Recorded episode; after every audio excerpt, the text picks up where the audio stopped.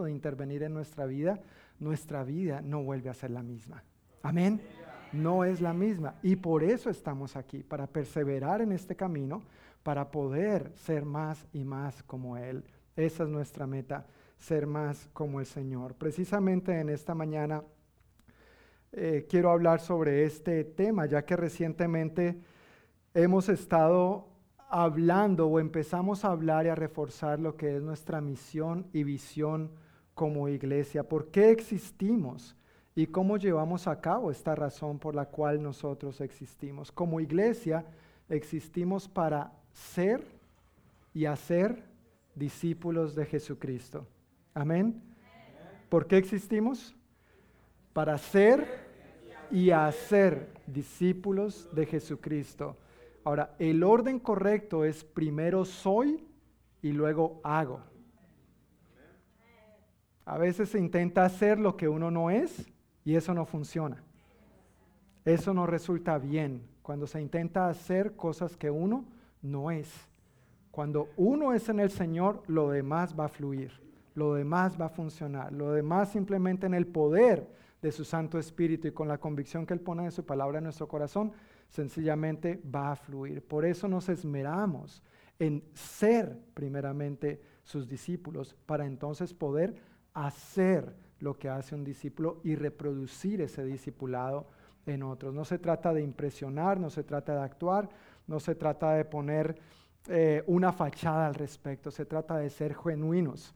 En medio de nuestras imperfecciones, en medio de nuestras debilidades, podemos ser quienes somos por la gracia de Dios. Pablo dijo, lo que soy, soy por la gracia de Dios. Lo que he logrado, lo que he conseguido, hasta donde he llegado, es por la gracia de Dios. Todo se lo debo a Él y si tú y yo estamos de acuerdo podemos decir amén. Amén. En medio de nuestras imperfecciones, en medio de nuestras debilidades, aún podemos seguir siendo quienes somos por su gracia. Y Él prometió que en medio de esas debilidades y en medio de esas eh, imperfecciones es donde Él se perfeccionaría. Así que no se trata de que tú y yo seamos perfectos en nuestras propias fuerzas, se trata de permitirle a Él perfeccionarlos, perfeccionarnos en la medida que ah, crecemos en el conocimiento de su verdad, porque Él ha prometido que conoceremos su verdad y su verdad nos hará libres, libres para vivir para Él, libres para vivir como Él vivió, libres para hacer lo que Él hizo, libres para hacer lo que Él quiere que hagamos y cómo quiere que lo hagamos. Nosotros llevamos a cabo esta tarea, esta misión, esta razón de ser, de ser discípulos y hacer discípulos en cuatro pasos o en cuatro etapas. ¿Las recuerdan cuáles son esas cuatro etapas o cuatro pasos que llevamos a cabo? antes de que nos aparezca, ay, ya, decimos en Colombia el chancuco, la trampa, ¿verdad? Eh, cuando uno tiene en, en el examen ese papelito, sí, sí saben, ese papelito que uno saca debajo, ¿saben de lo que les estoy hablando o no? Ah, algunos no saben, ¿verdad? Amén. Yo sí sé de lo que les estoy hablando. Mi primero, muy descaradamente, fue en la primaria y no voy a contarles de ese momento tan embarazoso, tan vergonzoso, pero antes de que saliera la trampita, bueno, ya salió. Podemos recordar cómo llevamos a cabo esta misión. Alcanzamos, restauramos, equipamos y enviamos. Y es un ciclo, ¿no? Es un ciclo que se repite continuamente. Nosotros, tú y yo, hoy estamos aquí porque un día una persona fue enviada por Dios a alcanzarnos con el Evangelio. Pero para que esa persona pudiera haber sido enviada a alcanzarnos con el Evangelio, alguien tuvo que haber alcanzado a ese con el Evangelio. Y eso es lo que nosotros vemos de cómo funciona la iglesia y el ciclo que se repite. Como hemos repetido varias veces, nosotros, la iglesia del noroeste, no somos un lago. No estamos procurando llenarnos y llenarnos y llenarnos de mucha gente. Más bien somos un río a través del cual fluye la vida de Dios. Estamos contentos de recibir gente, estamos contentos de que gente con diferentes tipos de necesidades llegue aquí para ser alcanzada con el Evangelio. Y no me refiero solamente a este lugar, a estas cuatro paredes, pero que llegue a tu vida, que llegue a ser tu vecino, que llegue a ser tu compañero de trabajo, de estudio, un familiar, alguien que esté de visita, un amigo, con el propósito de que tú le alcances con el Evangelio y a donde sea que Dios lo quiera llevar, va a seguir llevando las buenas noticias del amor y salvación que hay en Jesucristo. No somos un lago, sí alcanzamos la gente, pero no para crecer y crecer y crecer y ufanarnos de, ah, somos una iglesia grande, multitudinaria o hay tantas personas. No, queremos constantemente estar enviando también para que más personas tengan la oportunidad de conocer a nuestro Señor y Salvador Jesucristo. El énfasis que quiero estar tratando durante este domingo y el próximo tiene que ver con esta parte de alcanzar a los demás con el Evangelio y hacer discípulos desde la perspectiva de ser primero para entonces poder hacer, porque no podemos hacer algo que no somos. No podemos hacer algo que no somos. Uno puede pretender hacerlo, pero la cosa no va a terminar de la mejor manera posible. Y ese nunca ha sido el plan de Dios. ¿Por qué alcanzamos a otras personas con el Evangelio? Es algo a lo que Dios quiere que nos dediquemos, es algo en lo que Dios quiere que pongamos nuestros esfuerzos, nuestro tiempo, nuestros talentos, nuestras ideas, nuestros planes, nuestros recursos. ¿Sabes que parte de esos diezmos y esas ofrendas es para este propósito? Precisamente, justamente eh, durante este verano hemos estado llevando a cabo varias escuelas bíblicas vacacionales, alcanzando niños, familias de diferentes maneras, sirviéndoles. Han habido varios equipos misioneros también. A lo largo del año estamos llevando a cabo misiones aquí dentro del país, pero también internacionalmente. Y a veces, a veces, además de cada persona también contribuir con sus propios recursos, Parte de estos diezmos y ofrendas es el plan de Dios que se destine para alcanzar a las personas con el Evangelio. ¿Vale la pena todo esto?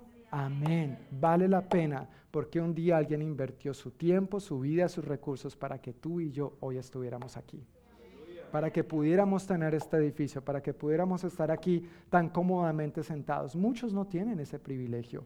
Muchos lugares a los que eh, vamos a hacer misiones no tienen estos privilegios que tú y yo tenemos, comenzando por la libertad de reunirse y alabar al Señor como tú y yo lo hacemos.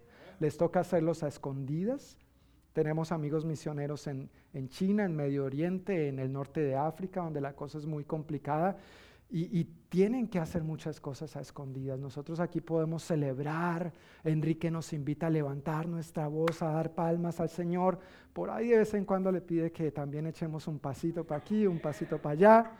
Y algunos recuerdan viejos tiempos, bueno, ahora son para el Señor. Si alguno está en Cristo, nueva criatura es. Las cosas viejas pasaron y aquí todas son hechas nuevas. Amén. Pero muchos hermanos alrededor del mundo no tienen esta oportunidad. Conocemos el caso de hermanos en la China particularmente, donde alabar al Señor lo hacen en mímica. Se reúnen a escondidas, cantan canciones, pero simplemente las cantan haciendo mímica. Porque no pueden cantar en voz alta como tú y yo lo hacemos. Hermanos, somos muy bendecidos, somos muy privilegiados y tenemos la oportunidad de que estas bendiciones y estos privilegios los podamos de una u otra manera compartirlos a otros. Mateo 18 dice que demos por gracia lo que por gracia hemos recibido. De eso te trata, ¿ves? No somos un lago, somos un río. Hemos sido alcanzados para entonces alcanzar a otros, para seguir alcanzando. No nos hemos detenido. Entonces, sí vale la pena, sí vale la pena alcanzar y seguir alcanzando a más personas con el Evangelio, compartirles de su amor, presentarles a Cristo, darles a conocer a Cristo, no solamente por medio de nuestras palabras, pero por medio de nuestro estilo de vida, lo cual voy a resaltar en un momento. En esta mañana entonces yo quiero compartir algunas escrituras y algunas razones de por qué alcanzamos a las personas con el Evangelio. Pero ¿qué les parece si antes oramos? Una vez más. Eso es lo que hacemos los cristianos, ¿no? ¿Sí? Amén. ¿Oramos? Oremos. Señor, muchísimas gracias por tu palabra hoy y gracias por la oportunidad que nos das, el privilegio de congregarnos, de reunirnos, de alabarte, de levantar nuestras manos, nuestros corazones, nuestras palabras, Señor, de gratitud a ti. Te amamos y gracias Dios, porque un día, un día, Señor, tú nos alcanzaste con las buenas noticias de tu amor, perdón, salvación y restauración. Y ahora nosotros estamos teniendo la oportunidad de afirmar esto en nuestro corazón con el propósito de seguir caminando hacia los pasos que tienes por delante para nosotros como iglesia con respecto a nuestra misión y la visión que nos has dado para llevarla a cabo. Abre nuestros ojos, abre nuestro entendimiento espiritual, Señor. Permítenos, permítenos, Señor, apropiarnos de tu verdad y que seamos, Señor, diligentes en ponerla en práctica en todas las áreas de nuestra vida. En el nombre de Jesús, el pueblo de Dios dice, amén, amén y amén. Una primera escritura de cuatro que quiero compartir en esta mañana está en Juan 3, 16 y versículo 17. Juan capítulo 3, versículo 16 y versículo 17. Dice así la palabra de Dios.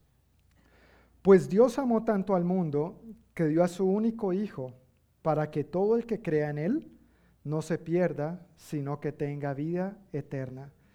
Dios no envió a su Hijo al mundo para condenar al mundo, sino para qué? Para salvarlo por medio de Él. Juan 3:16 es tal vez uno de los versículos más conocidos por creyentes y no creyentes. Juan 3:16 es uno de esos versículos que uno desde chiquitico en la escuela dominical se lo enseñan y quiere que se lo memoricen porque es una gran verdad acerca de Dios, de su plan, de su propósito para ti, para mí, para toda la humanidad, desde siempre y para siempre. Juan 3:16, si no te lo sabes o no estás tan familiarizado con él, es un buen versículo para tú memorizar. Pero no debemos dejarlo solamente en Juan 3:16. El versículo 17 es tremendamente impactante también. Dios no envió a su Hijo al mundo para condenar al mundo, sino para qué? Para salvarlo por medio de Él. Para salvarlo por medio de Él. ¿Por qué alcanzamos a otras personas con el Evangelio? Porque Dios mismo nos ha dado el ejemplo. Juan 3, 16 y 17 nos dicen que Dios mismo nos ha puesto la pauta, nos ha dado el ejemplo de lo que es alcanzar a otros con el Evangelio. Nunca ha sido el plan de Dios y no es el plan de Dios condenar a la humanidad, sino que salvarla. Y Dios no se quedó sentado en su trono de brazos cruzados diciendo, bueno, que se salven como puedan allá está Luis, cometió un pecado serio o un pecadito, como sea, pecado grande, pecadote o pecadito, es pecado delante de Dios. Amén. Allá está Luis, ahora que se salve como pueda. Gracias a Dios que no, ¿verdad? Él dijo, no, vamos a poner manos en el asunto, manos a la obra. Y Jesús dijo, Padre, aquí estoy, envíame a mí. Dios se hizo hombre por amor a ti y a mí para venir a hacer lo que tú y yo no podíamos hacer. Por más buena gente que tú hayas sido, por más buena gente que tú seas, por más buena gente que tú llegues a ser, tú no puedes hacer lo que Cristo hizo por ti y por mí en la cruz del Calvario. Solamente, bíblicamente, el justo puede pagar por los injustos. Y justo hay uno solo, Jesucristo. Ahora, por su gracia recibimos su justificación pero es su regalo inmerecido de parte suya para nosotros. Ahora, cuando uno recibe un regalo, o cuando a uno le van a dar un regalo, ¿uno qué hace? Uno extiende las manos, uno lo, lo, deja a un lado, ¿verdad? No lo destapa, no quiere saber qué es. ¿Sí? No, uno lo destapa, uno lo abre y pues uno lo disfruta, vive, disfruta ese regalo. Esta gracia, este regalo inmerecido de Dios viene repleto de agradables sorpresas para nuestra vida. Estaba compartiendo con un joven ayer acerca de lo, la, la aventura, la buena aventura que es la vida de la mano de Dios. Un jovencito de 19 años atravesando por unas situaciones difíciles y al escuchar la buena noticia del Evangelio, su rostro cambió, su sonrisa volvió, su desesperanza se convirtió en esperanza. Ha empezado a ver nuevamente la luz al final del túnel, donde pensó que solo había tinieblas y oscuridad y no había razón ni propósito alguno en su vida. Eso es lo que hace el Evangelio en la vida de todo aquel que lo cree, lo recibe y lo vive. Eso es lo que el Señor quiere hacer continuamente en ti y en mí, pero también en otros que necesitan ser alcanzados con esta buena noticia. David Livingstone, un misionero al África en 1841, ahí está un poquito estirado el señor David, pero no es así, no sé por qué nos tiene una configuración diferente el proyector. Pero David Livingstone es un eh, misionero muy reconocido eh, a lo largo de los últimos siglos. Y este hombre se refirió a Juan 3:16 y 17 diciendo lo siguiente. Dios tuvo un hijo y ese hijo era misionero. Dios tuvo un hijo y ese hijo era un misionero. Dios nos ha puesto la pauta, Dios nos ha dado el ejemplo. La razón por la que nosotros somos discípulos de Jesucristo y queremos hacer de otros discípulos a través de alcanzarlos con el Evangelio es porque Dios mismo ha dado el primer paso. Dios nos ha dado el ejemplo. Él nos ha modelado cómo se lleva esto a cabo. Él dejó su comodidad en su trono y dijo, yo voy a ir por ellos. Yo voy a hacer todo lo necesario. Me va a costar mi vida. Me va a costar burlas, insultos, sufrimientos. Siendo ilimitado voy a tener que limitarme a un cuerpo físico, al tiempo, al hambre, a los sentimientos de, de dolor, de injusticia, por amor a ti y a mí. Dios nos ha dado el ejemplo y nosotros como su iglesia, como sus discípulos, queremos seguir su ejemplo. Científicamente hablando, genéticamente hablando más bien, perdón, genéticamente hablando, hay algo interesante cuando un, niño nace, cuando un niño, cuando un bebé nace, este bebé eh, hereda el grupo sanguíneo de sus padres. Eh, hereda una combinación del grupo sanguíneo de los dos o hereda el grupo sanguíneo de uno de los dos. En mi caso yo soy A positivo, mi esposa es O positivo y mis niños heredaron el grupo sanguíneo de mi esposa, O positivo, ninguno de los dos me salió A. Bueno, parece que ahí el cromosoma femenino dominó sobre el grupo sanguíneo. es un fenómeno muy extraño. Sucede, sucede, yo no sé un caso en cuántos, que pueda que el niño tenga un grupo sanguíneo completamente diferente al de los padres. Pero si fuera yo, yo investigaría un poquito más. Yo no sé usted, hermano, pero yo investigaría un poquito más, ¿no es cierto? Hablando solamente de grupo sanguíneo, pero imagínese. Mi amor, estamos en confianza. Estamos en confianza, ¿verdad? Además, nuestros niños tienen tu grupo sanguíneo. Ni tengo duda alguna, pero solamente un apunte chistoso. Ahora voy a tener problemas en casa. No, Oren por mí. Pero sucede, sucede, yo no sé, una en cuantas veces que pueda que un niño tenga un grupo sanguíneo completamente diferente al de los padres. Nosotros, si hemos aceptado a Cristo, dice la Biblia, nos convertimos en qué? En hijos de Dios. El ADN que corre por las venas de Dios es alcanzar a otros con el Evangelio. Por lo tanto, tú y yo no debemos ser ese caso en un millón que su ADN no corre por nosotros. Si Dios, Padre, tu Padre, mi Padre, quiere alcanzar a los perdidos con el Evangelio, ese es el mismo ADN que debe correr en nuestras venas. Amén. No debemos ser el que, uy, ¿cómo así?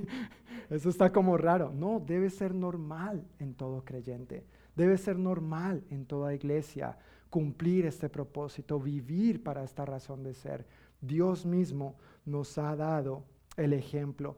¿Es el deseo de Dios salvar a toda la humanidad? Vemos esto en las escrituras.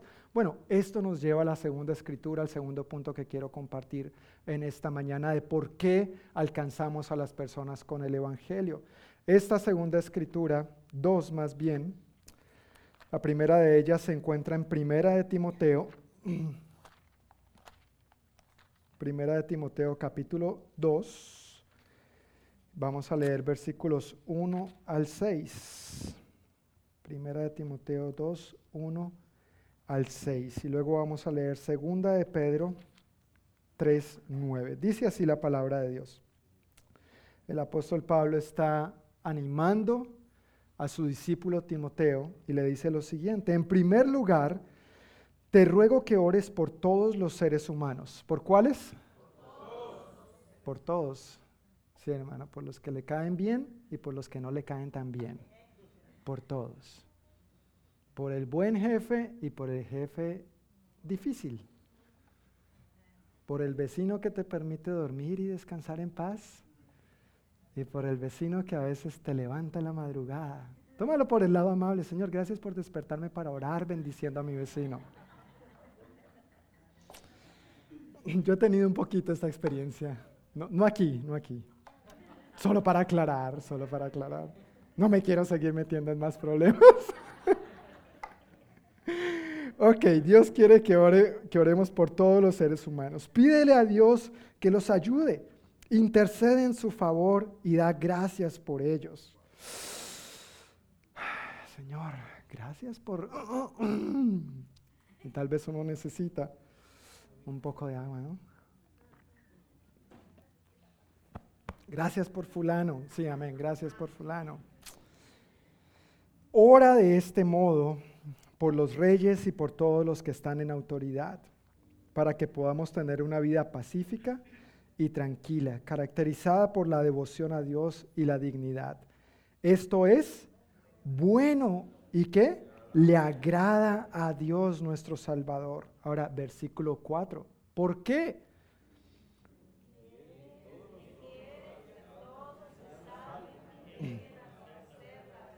Él quiere que qué? Que todos, que todos se salven y lleguen a conocer la verdad. Pues hay un solo Dios y solo un mediador que puede reconciliar a la humanidad con Dios, y es el hombre Cristo Jesús. Él dio su vida para comprarles la libertad a quienes? A todos.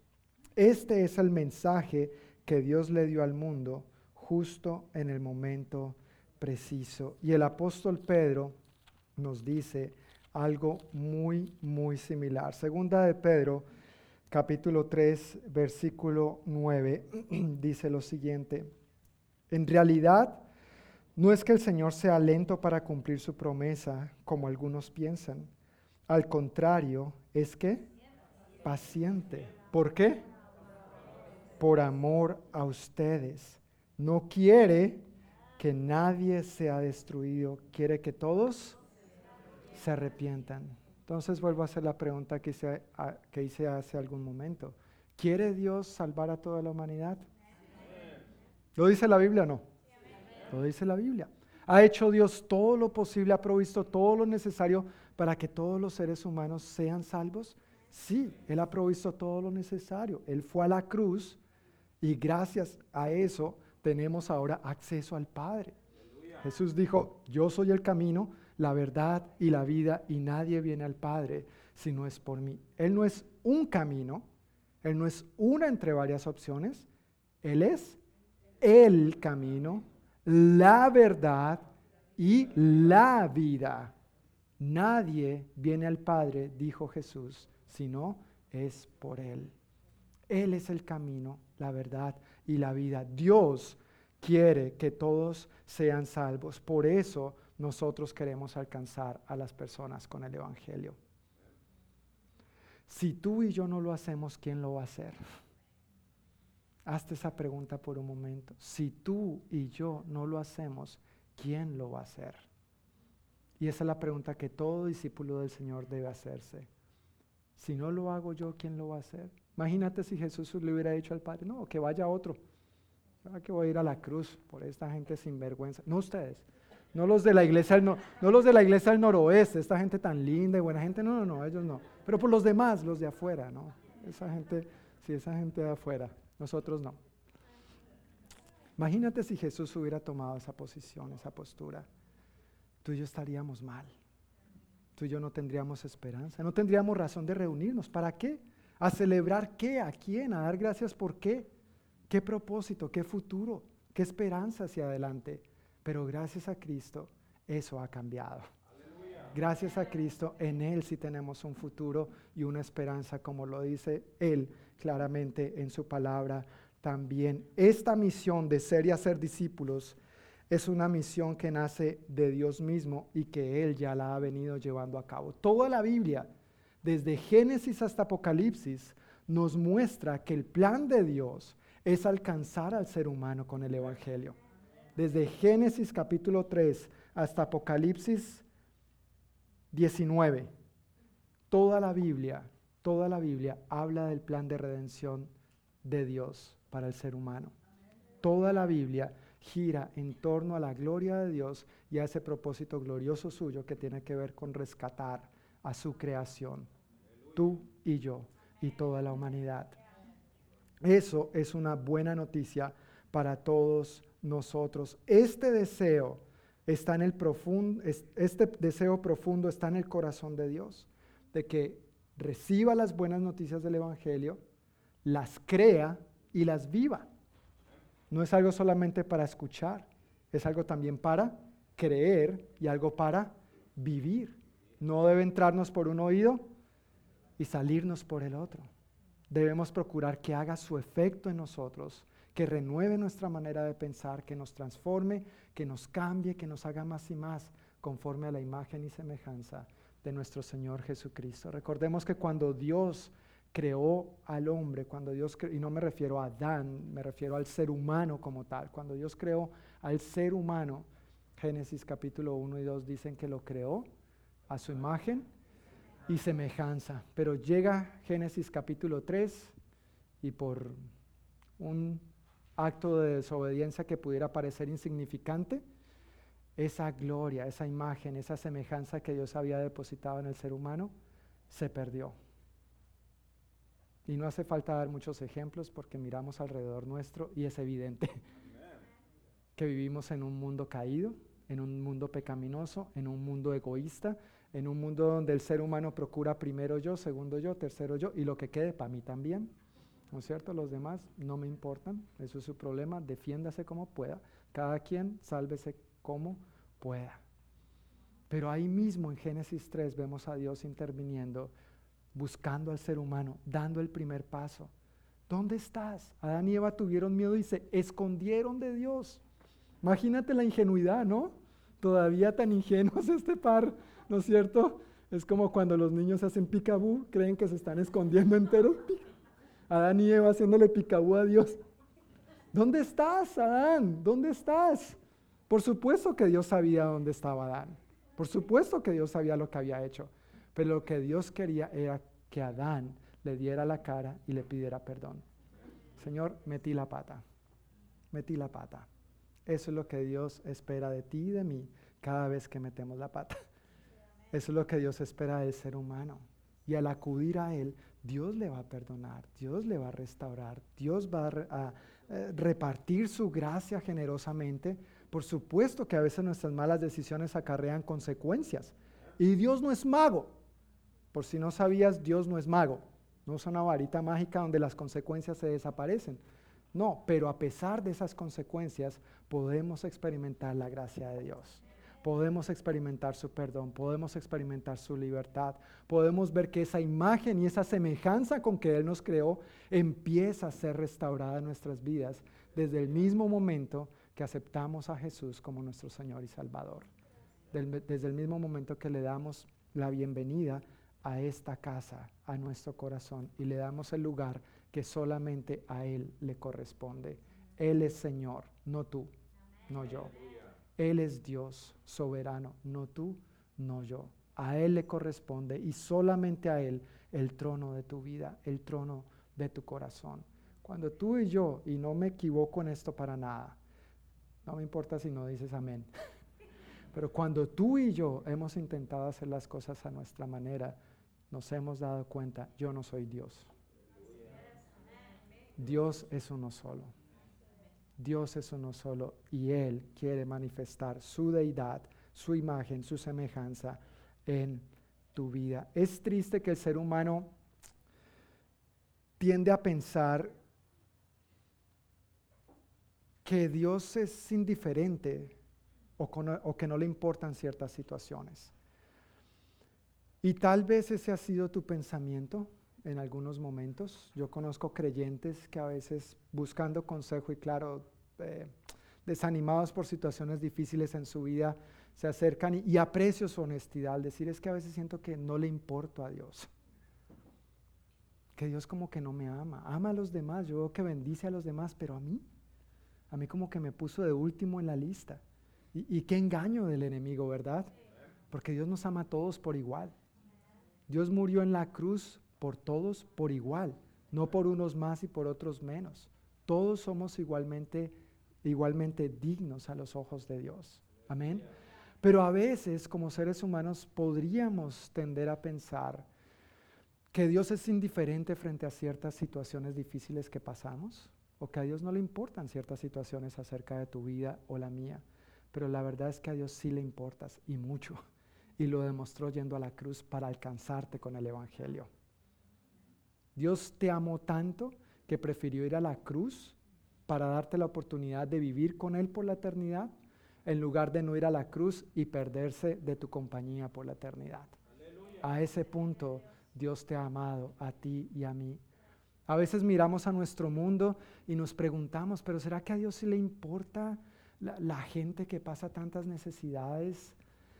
las, las guerras, niños sufriendo, personitas que nada tienen que ver con esto, hambres, injusticias, enfermedades, a veces situaciones realmente difíciles. Y podríamos, si no cuidamos nuestro corazón y nuestros pensamientos, caer en ese gancho de pensar, Dios es indiferente, tal vez a Dios no le importa. ¿Por qué habría Dios de ocuparse de esta situación si, si, si no me ha atendido en esta situación tan aparentemente insignificante, ¿por qué habría de atender la paz mundial? Y Dios no es mis universo, y paz mundial, como muchas mis universos dicen. Pero Dios claramente sí está interesado en tu vida, está pendiente de cada detalle. A Dios le importas, desde el más aparentemente pequeño detalle hasta el más grande. A nadie le importas más como a Dios.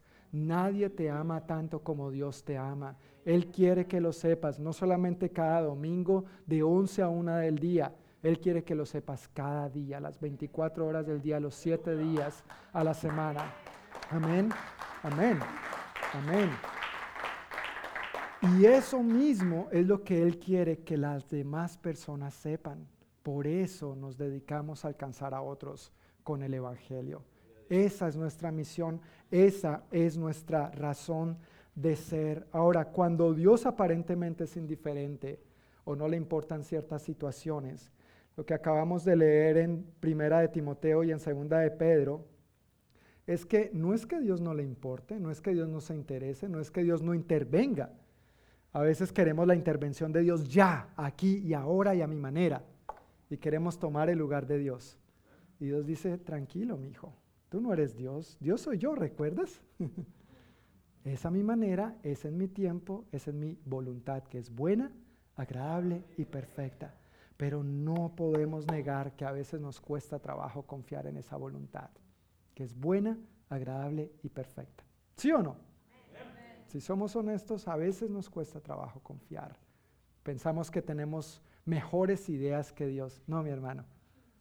Las de Dios son mejores. Yo sé que tú eres muy inteligente, yo sé que tú eres muy preparado, yo sé que Dios te da un gran coeficiente intelectual, pero créeme, confía en mí, Dios tiene mejores ideas que las tuyas y las mías. Mejores ideas que las tuyas y las mías juntas, inclusive. Dios sabe lo que está haciendo. Así que Dios no es que sea indiferente, conforme a lo que acabamos de leer en Primera de Timoteo y en Segunda de Pedro, dice que Dios está siendo pacientemente misericordioso. Algo está formando en ti, algo está haciendo en ti, pero gran parte de esa paciencia, de esa misericordia, es para que otros lleguen a ser salvos. Es para que otros también se arrepientan, así como tú y yo un día nos arrepentimos de nuestros pecados. Amén. Dios no es indiferente. La Biblia dice, Él es misericordioso esperando que todos se arrepientan, porque Él quiere que todos sean salvos y lleguen a conocer la verdad fue lo que leímos en Timoteo. Jesús afirmó que este evangelio del reino, en Mateo 24, 14, sería predicado en todas las naciones de la tierra y entonces vendría el fin. Jesús prometió que Él volvería por nosotros, su iglesia, por todos los creyentes. Pero es algo que no ha acontecido y era como parte del ánimo que el apóstol Pedro estaba dando a sus lectores. A veces están, estaban dudando en ese tiempo y a veces nosotros podríamos dudar, Jesús, ¿será que sí va a volver o no? La respuesta es sí, Él va a volver, Él va a volver por su iglesia, Él está en eso. Pero dice que este Evangelio del Reino será predicado en todas las naciones. Todos tienen que oír de alguna manera todos tienen que ser alcanzados con el Evangelio. ¿Ves la importancia de nuestra misión? ¿Queremos que Cristo vuelva? Prediquemos el Evangelio. Prediquemos el Evangelio. No quiere decir que todos lo vayan a aceptar. No quiere decir que todos vayan a arrepentirse. Pero aún así Dios a todos les da la oportunidad de escoger. Dios no es un tirano, Dios no es un dictador donde apunta con una pistola en la cabeza y le dice o me acepta o me acepta. Tiene esas dos opciones. ¿Cuál va a escoger? No, Dios nos ha dado algo que popularmente conocemos como libre albedrío. Yo morí en la cruz, yo he hecho todo lo necesario para que tú escojas que yo soy el camino, la verdad y la vida, pero es tu decisión. Y Dios como un caballero que es, Él respeta la elección del ser humano. Él no obliga a nadie. Lo he dicho y lo voy a seguir diciendo. Las cosas con Dios no funcionan de manera obligatoria. Las cosas con Dios funcionan de corazón, por voluntad, con convicción, no por obligación. Amén. Así que Dios, si no ha regresado, si no ha llegado el fin, no es porque a Él no le importen los problemas de tu vida y los problemas del mundo. Si este cuento, colorín colorado, todavía no se ha acabado, es porque Dios está siendo misericordiosamente paciente, esperando que muchos más se arrepientan. Para que eso sea posible, tú y yo jugamos un papel muy importante. Amén. Tercera razón por qué nosotros nos dedicamos a alcanzar a los demás con el Evangelio. Romanos 5, 6 al 11. Este pasaje me encanta. Romanos 5, 6 al 11 dice lo siguiente cuando éramos totalmente incapaces de salvarnos. ¿De qué éramos incapaces? Y lo seguimos siendo. Cuando éramos totalmente incapaces de salvarnos, Cristo en el momento preciso, perdón, Cristo vino en el momento preciso y murió por nosotros, pecadores. Ahora bien, casi nadie se ofrecería a morir por una persona honrada, aunque tal vez alguien podría estar dispuesto a dar su vida por una persona extraordinariamente buena. Pero Dios mostró el gran amor que nos tiene al enviar a Cristo a morir por nosotros. ¿Cuándo? Cuando todavía éramos pecadores. Pero Dios mostró el gran amor que nos tiene al enviar a Cristo a morir por nosotros cuando todavía éramos pecadores. Entonces, como se nos declaró justos a los ojos de Dios por la sangre de Cristo, con toda seguridad Él nos salvará de la condenación de Dios. Pues como nuestra amistad con Dios quedó restablecida por la muerte de su Hijo, cuando todavía éramos sus enemigos, con toda seguridad seremos salvos por la vida de su Hijo. Así que ahora podemos alegrarnos por nuestra nueva y maravillosa relación con Dios gracias a que nuestro Señor Jesucristo nos hizo amigos de Dios. ¿No es eso, no es un privilegio? Que Dios te llame su amigo. Romanos 5.8 nos muestra una verdad maravillosa del Evangelio. A veces cuando comparto el Evangelio a las personas me dicen, no, es que yo soy muy malo, yo he sido muy malo, yo he hecho, yo esto, yo aquello, yo lo otro, yo, yo no estoy listo, yo no estoy preparado, yo no califico para ese asunto del cristianismo, cuando todo eso que acaban de decir precisamente es lo que los califica. Estás en una posición de enemigo de Dios. Estás muerto, según Efesios, en tus delitos y pecados. Estás acabado, sin Cristo no tienes esperanza. No es que yo quiero cambiar un poquito antes de, mi hermano, mi hermana, usted no va a cambiar. Usted no va a cambiar, usted necesita a Cristo para poder cambiar. Es Cristo en usted la esperanza de gloria, no usted mismo, no es en sus propias fuerzas, es en el poder del Espíritu Santo. Todo lo puedo en Cristo que me fortalece. No es en mi gracia, no es en mis fuerzas, es en su gracia y en las suyas. Necesitamos dar ese paso para acudir a Cristo, para venir a Él y entonces empezarlo a, ver a Él, obrar ese cambio perfecto, maravilloso y glorioso que va haciendo en nosotros. Dijo el apóstol Pablo a la iglesia en Filipo, eh, la obra que Dios ha empezado en ustedes, yo estoy seguro que Él la irá perfeccionando día tras día, porque Él es fiel. Él es fiel en perfeccionar, Él es fiel en completar lo que un día tú le permitiste empezar. ¿Le has permitido a Cristo empezar su obra en ti? Si lo has hecho, Él la está perfeccionando. Si no le has permitido a Cristo todavía empezar su obra en ti, ¿por qué no hacerlo hoy? ¿Por qué no hoy tomar la decisión de arrepentirte de tus pecados? ¿Sabes que has pecado? ¿Has pecado? Bueno, solamente algunos. Voy a dar una segunda oportunidad para que vean que hay gracia. Esta es una iglesia llena de gracia. ¿Has pecado? Amén. Y si pidiera levantar la mano, por favor, levante los pies también. Sí, sí he pecado, murió por nosotros, ¿qué? Dice el apóstol Pablo, pecadores.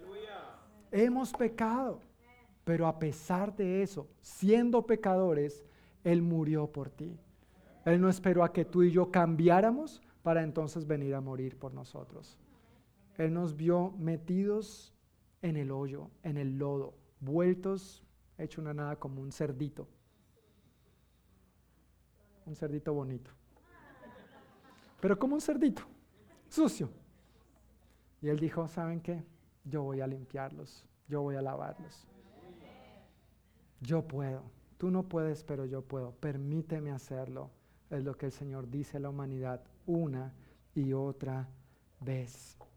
Esta porción que acabamos de leer de Romanos 5, 6 al 11, para mí es maravillosa porque describe muy bien lo que es el Evangelio y lo que hace el Evangelio. ¿Lo que qué? Lo que es y lo que hace. ¿Ves? Por eso ser discípulos para entonces hacer discípulos.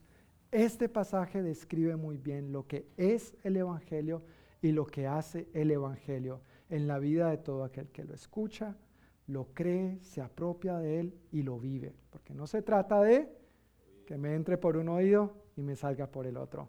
No se trata, en palabras del apóstol Santiago, de ser simplemente oidores, sino ser oidores y hacedores de la palabra, nos insta el apóstol Santiago. Para muchas personas la mejor noticia que pueden recibir puede ser cualquier otra cosa, pero bíblicamente la mejor noticia que el ser humano puede recibir es el mensaje del Evangelio. Es lo que acabamos de leer en Romanos 5, 6 al 11, que tú y yo éramos enemigos de Dios y ahora Dios nos llama sus amigos. En palabras del apóstol Pablo en su carta a los Efesios dice, estábamos muertos en nuestros delitos y pecados y ahora de la muerte nos pasó a la vida. En palabras del apóstol Pedro dice que no éramos pueblo, no éramos nada de Dios y ahora nos ha hecho sus hijos, nos ha hecho su familia, su ADN fluye a través de nosotros. No éramos pueblo, no éramos herederos de nada y ahora somos sus herederos. ¡Qué privilegio! Dice que los que no habíamos recibido misericordia, ahora hemos recibido su misericordia y somos testigos de ello.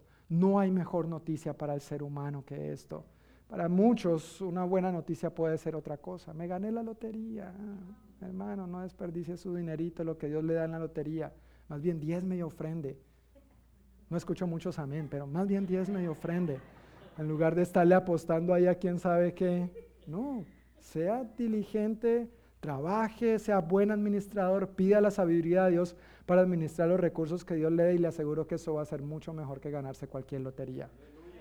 Tal vez puede ser una situación real donde no has tenido empleo y caramba, después de orar y tocar puertas y pasar hojas de vida, por fin te llega la buena noticia de que recibiste empleo y gloria a Dios, pero todavía esta sigue siendo la mejor noticia. Amén. Muchos solteros cuando se casan, ay, gloria a Dios, la mejor noticia. ¿Dónde está Luis para que diga amén? Luis no está aquí. Ah, salió. Se salvó, hombre, de la broma. Luis y Faith acaban de casarse, tal vez la mayoría de ustedes saben, pero acaban de casarse el fin de semana pasado. Quería hacerle la broma de bienvenida al recién casado, ¿no? Claro, cuando uno está soltero y se casa, eso es una muy buena noticia. No, pero mi amor, di amén. Por lo menos tú. Pero aún frente a eso, todavía la buena noticia del Evangelio sigue siendo la mejor de todas. No hay mejor noticia que esa. No hay mejor noticia que esa. Tú la tienes, tú la has recibido, no te quedes con ella. No eres un lago, eres un río de agua viva. Compártela, tú la recibiste por gracia, dala. Da esa buena noticia por gracia a todos los que más tengas la oportunidad de hacerlo. Y cuando me refiero compártela, dala a los demás. No me refiero solamente a palabras. Lamentablemente vivimos en una época donde palabras van y palabras vienen. Eh, con nuestros niños tenemos la eh, costumbre, el hábito de todas las noches orar juntos, leer juntos la Biblia. Es una buena oportunidad para que los niños hagan preguntas a veces unas preguntas incómodas y, difíciles, ¿no es cierto?, que nos hacen pensar y esto y lo otro. Pero una de las cosas que nuestros hijos nos preguntaron, ¿y cómo así que solamente le dijo? Estaban hablando unas personas ahí en la historia bíblica que estábamos leyendo, ¿cómo así que simplemente le dijo? Y ya, con decirle ya, y nosotros sí, es que en ese tiempo la palabra valía mucho, mi vida. Hoy en día hay que firmar la huella, eh, como reconocimiento facial, hay que, mejor dicho, un montón de requisitos para que la palabra valga. Y nosotros como creyentes estamos expuestos a eso también. Palabras van, palabras vienen. Podemos decirles a otros, Cristo le ama, Dios le bendiga, podemos orar muy bonito, pero si no lo ven a través de nuestra vida, poca credibilidad vamos a tener. San Agustín decía, y es una frase que me encanta de él, predica, predica todo el tiempo. De hecho, el apóstol Pablo nos insta a eso también, predicar en tiempo y fuera de tiempo. San Agustín decía, predica todo el tiempo, predica todo el tiempo. Y cuando sea necesario, usa las palabras. Tenemos que predicar con nuestro ejemplo, tenemos que predicar con nuestro estilo de vida. De nada sirve que estemos aquí muy bonitos celebrando domingo tras domingo, pero en la casa somos otros. Tranquilos, no digan amén. El esposo, la esposa, los hijos, los padres. Ay, sí, sí, eso pasa. Todo muy lindo aquí. De, hecho, yo veo sobre ustedes aureolas. Lástima que estén tan pegados porque las alas no las veo expandidas, ¿no? Angelitos, angelitos todos nosotros. ¡Ay, amén! Eso sí, ¿verdad? Voy a hablar con Ana Gladys después en privado, en privado. Pero, pero ¿cómo, somos en casa? ¿Cómo somos en casa? ¿Le hemos permitido al Evangelio permearnos en todas las áreas de nuestra vida? ¿O Dios es solamente para el domingo de 11 de la mañana a 1 de la tarde? Sí, tranquilos, ya casi terminamos. No, Dios es para las 24 horas del día, los 7 días a la semana. En el trabajo, en la calle, de vacaciones, viendo la tele, comiendo, compartiendo con los niños, yendo al parque, durmiendo, descansando, soñando, que toda nuestra vida gire en torno a Dios. Él es el centro de nuestra vida. Cristo debe ser el centro de nuestra vida. Amén. Debemos permitir que el Evangelio permee todas las áreas de nuestra vida. Ah, sí, Cristo en la iglesia, muy bien, pero los negocios, los negocios los hago yo. Y esto no lo digo en broma, he conocido personas que se llaman creyentes y hacen cosas inadecuadas con los negocios. No voy a entrar en detalles. Amén. Dejemos ahí. Punto aparte.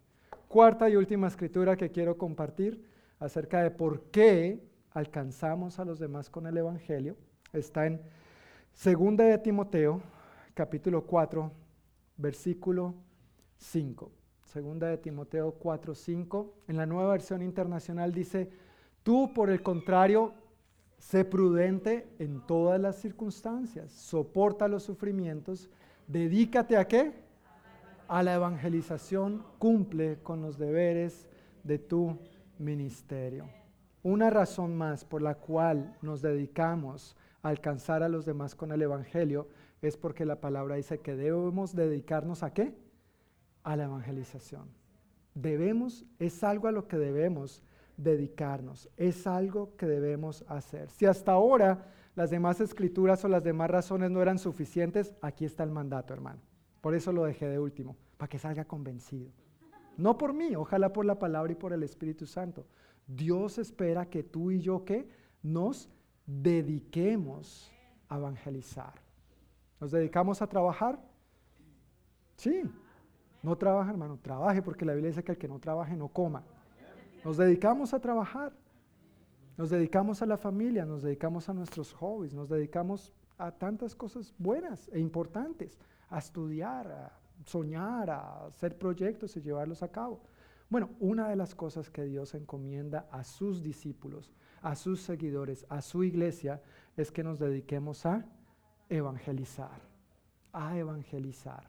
Y el próximo domingo ojalá puedas estar aquí porque voy a hablar un poco más profundamente acerca de esto y la, diferencia que hay entre simplemente evangelizar y discipular, entre un creyente y un discípulo. Así que ojalá no te lo pierdas porque esto es solamente una primera parte.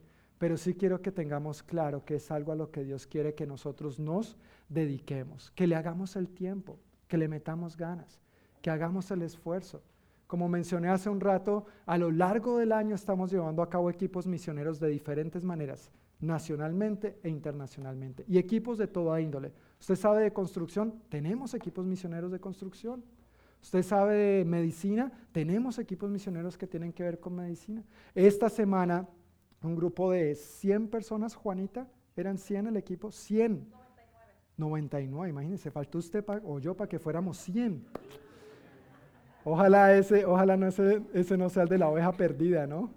Eran 100 ovejas y ¿Dónde está? Bueno, vamos a dejarlo ahí. 99 personas de nuestra congregación, entre la, congregación hispana y la congregación angla, de nuestra congregación fue Juanita y sus eh, cuatro, cuatro chicos, cuatro, son cuadrangulares, ah, muy bien, así se hace, así se hace. Pero de nuestra congregación fueron 99 personas a Squim para trabajar en construcción pero también en evangelismo. Tuvieron escuelitas bíblicas vacacionales, estuvieron orando, equipos de oración en el vecindario, contactando gente, haciendo un montón de cosas. Así que de cuando evangelismo se trata, las opciones son muchas, son diversas. Hay diferentes maneras en que podemos compartir el Evangelio. Un simple acto de servicio por la comunidad muestra el Evangelio, porque es el amor de Dios de manera tangible a esa persona necesitada podemos llevar a cabo el Evangelio de maneras diversas y muy creativas. En la nueva traducción viviente, este versículo dice, ocúpate en decirles a otros la buena noticia, ocúpate en contarles a otros la buena noticia. Buena noticia es la traducción de la palabra eh, evangelio. El evangelio es una buena noticia, no implica condenación, como lo vimos en Juan 3:17, sino salvación. Dios no envió a su Hijo al mundo para condenar al mundo, sino para salvarlo por medio de Él. No hay mejor buena noticia que esa. Y en la Reina Valera este versículo dice, haz obra de evangelista. ¿Qué hace un evangelista? Un evangelista evangeliza, ¿no es cierto? Un evangelista evangeliza. Pero recuerda, si no tengo el evangelio, no puedo darlo, no puedo evangelizar, porque yo no puedo hacer algo que yo no soy, no puedo dar algo que yo no tengo. Tú y yo necesitamos el Evangelio continuamente en el centro de nuestra vida para poder compartirlo a los demás con gracia, con denuedo, con amor. Claro que hay momentos donde hay que confrontar el pecado y el pecado hay que llamarlo por su nombre. Pecado es pecado y eso es precisamente lo que nos ha separado de Dios pero gracias a Dios para eso hay solución en Cristo Jesús. Amén. No estamos para condenar a la gente, no estamos para señalar a la gente, no estamos para pararnos en una esquina con un megáfono y decir, fuego consumidor, arrepiéntanse sucios pecadores, fariseos, filisteos, incircuncisos y todos esos feos. Vengan a Cristo, que Cristo les ama. Vengan, los invito a mi iglesia, una iglesia llena del amor de Dios. No sé con ese mensaje cuántos llegarían a Cristo. Hay que confrontar el pecado, sí, pero adecuadamente, con sabiduría de Dios, pero manifestando siempre que quede claro su amor, su perdón, su gracia y su misericordia. Amén.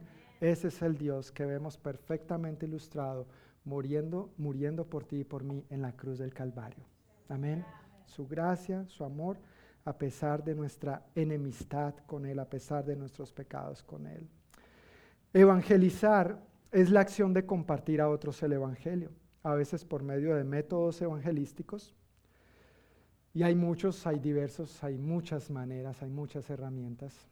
Eh, y solo para que sepas, el servicio dominical no es lo más importante, no es ni debe ser lo más trascendental. Tu vida, la mía como creyentes, no debe girar en torno al servicio. Tu vida y la mía debe girar en torno a Cristo. Y hacer de Cristo nuestro servicio, nuestro culto, no dominical, sino diario. Amén. Pero la acción de evangelizar más potente, más poderosa, como lo dije hace un momento, es cuando tú compartes tu testimonio personal. Cuando los demás ven el cambio que Cristo ha hecho en tu vida, para algunos van a decir, wow, de verdad Dios es real. Dios existe. Amén. Cuando de pronto nadie daba un peso por ti o la moneda que sea de tu país, o como estamos aquí, un dólar, un, un penny, cuando nadie daba un penny por ti, un centavo, Dios dio mucho más que eso. Y aquí estás, aquí estamos. Dios es real, Dios es grande. Cuando compartes a los demás, yo era así, yo era así, pero un día entregué mi vida a Cristo y desde aquel momento mi vida ha cambiado. He visto a Dios haciendo esto, mi vida tiene propósito. Ahora tengo gozo, Él ha restaurado mi vida, mi matrimonio, mis hijos, mi familia. ha cambiado, como escribió el salmista y como Enrique a veces nos dice, Él ha cambiado nuestro lamento en baile. Cuando los demás te escuchan decir esto, pero además lo ven, dicen caramba. Tú eres, como dijo el apóstol Pablo en otra de sus cartas a los Corintios, dijo, tú eres un libro abierto, una carta abierta. Los demás pueden verte y ver que Dios es real. No se trata solamente de palabras, tu testimonio, se trata de nuestra vida entera. ¿Cómo te conduces, mi hermano, mi hermana, en tu vida personal? ¿Cómo te conduces en tu vida privada? donde aparentemente nadie te ve, pero Dios está ahí. Y aún así te ama, aún así sigue siendo pacientemente misericordioso. Esposos, ¿cómo tratamos a nuestras esposas? Esposas, ¿cómo tratan a los esposos? Padres, ¿cómo tratamos a los hijos? ¿Cómo somos en el hogar? El hogar dice mucho de lo que somos o no somos en Cristo. En mi trabajo, ¿soy un empleado diligente?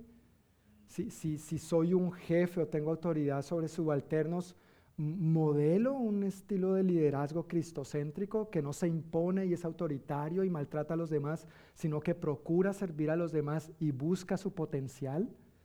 ¿Cómo me conduzco en el trabajo, en el estudio? ¿Hago trampa? ¿Recuerdan la trampita? lo que algunos de ustedes no saben, pero yo sí.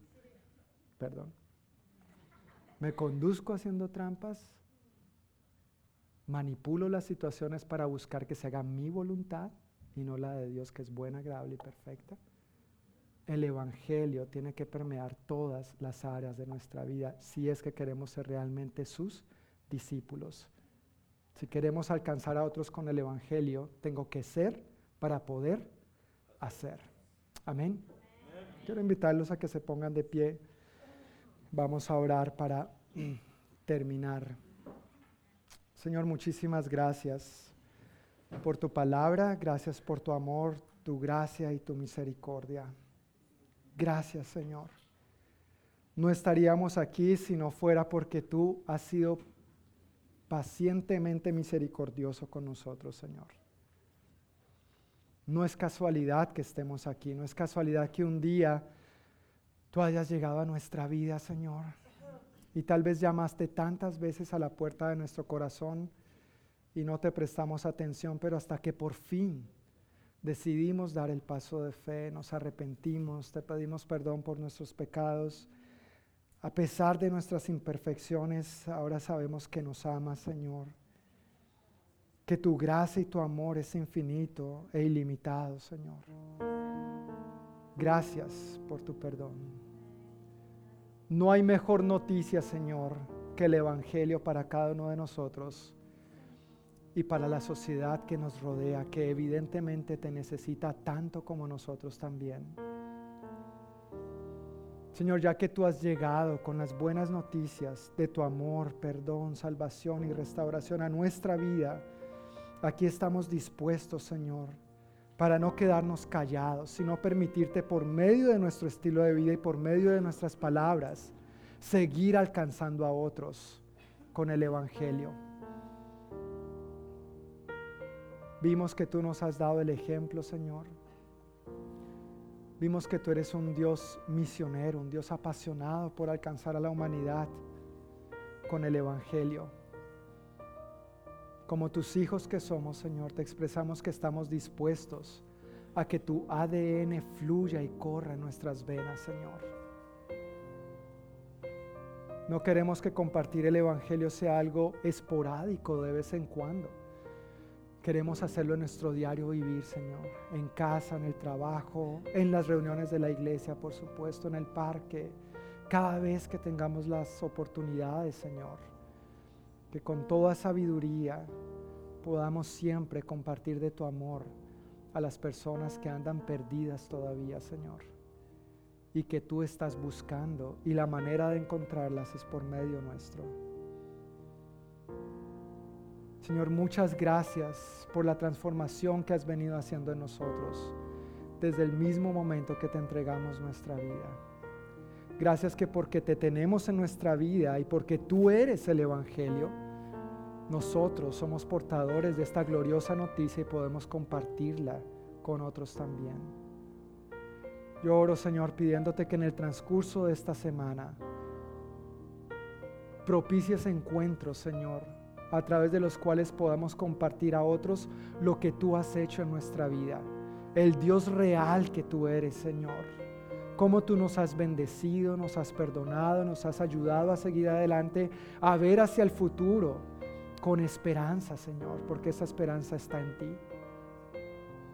Danos oportunidades, Señor, de seguir alcanzando más y más personas con el glorioso mensaje del Evangelio de nuestro Señor Jesucristo. Ayúdanos a seguir siendo un río que lleva tu agua viva, Señor. Y que no nos conformemos con ser un lago y simplemente llegar aquí cada domingo para una bonita y chévere reunión. Gracias por esta reunión, Señor. No es que no lo esté, no es que no estemos agradecidos pero que tú seas el centro de nuestra vida todos los días, en todo lo que somos, en todo lo que hacemos, en todo lo que pensamos, en todo lo que decimos, Señor. Yo pido, Padre, puntualmente que en las vidas donde el Evangelio no ha permeado todavía la relación matrimonial, la relación familiar, la relación entre padres e hijos, Señor, que a partir de hoy estas familias empiecen a ver un cambio, una diferencia. Padre, en esas áreas de nuestro corazón que necesitan seguir siendo restauradas y transformadas. Que la primera área en que se manifieste sea nuestra familia, Señor. Trae tu restauración a nuestros hogares, Señor. Haz de nuestros hogares hogares saludables. Nuestros hijos lo necesitan.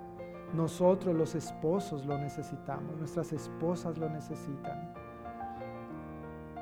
nuestros vecinos, nuestra sociedad, Señor, necesita familias restauradas y saludables gracias a la obra del Evangelio en nosotros.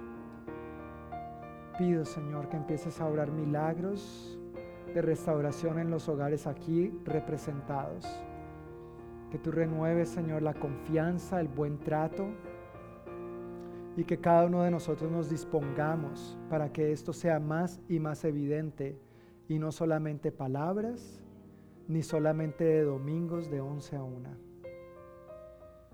Te bendecimos, Señor, te exaltamos. Tú eres Dios, tú eres todopoderoso. Tú eres bueno, para siempre es tu misericordia, Señor. Gracias por quien tú eres y gracias por lo que tú haces en nosotros y a través de nosotros. Por favor, bendícenos con tu paz. Que tu rostro resplandezca a través del nuestro en el transcurso de esta semana. Yo bendigo a mi familia aquí presente en Cristo, Señor, con tu protección. Guárdanos a todos de todo mal y peligro. Bendícenos con buena salud. Bendice, Señor, la obra de nuestras manos. Bendice nuestro trabajo, nuestro estudio, Señor. Y que el próximo fin de semana podamos llegar aquí nuevamente sanos y salvos para seguir celebrándote y honrándote. En el nombre de Jesús. Amén. Amén y amén.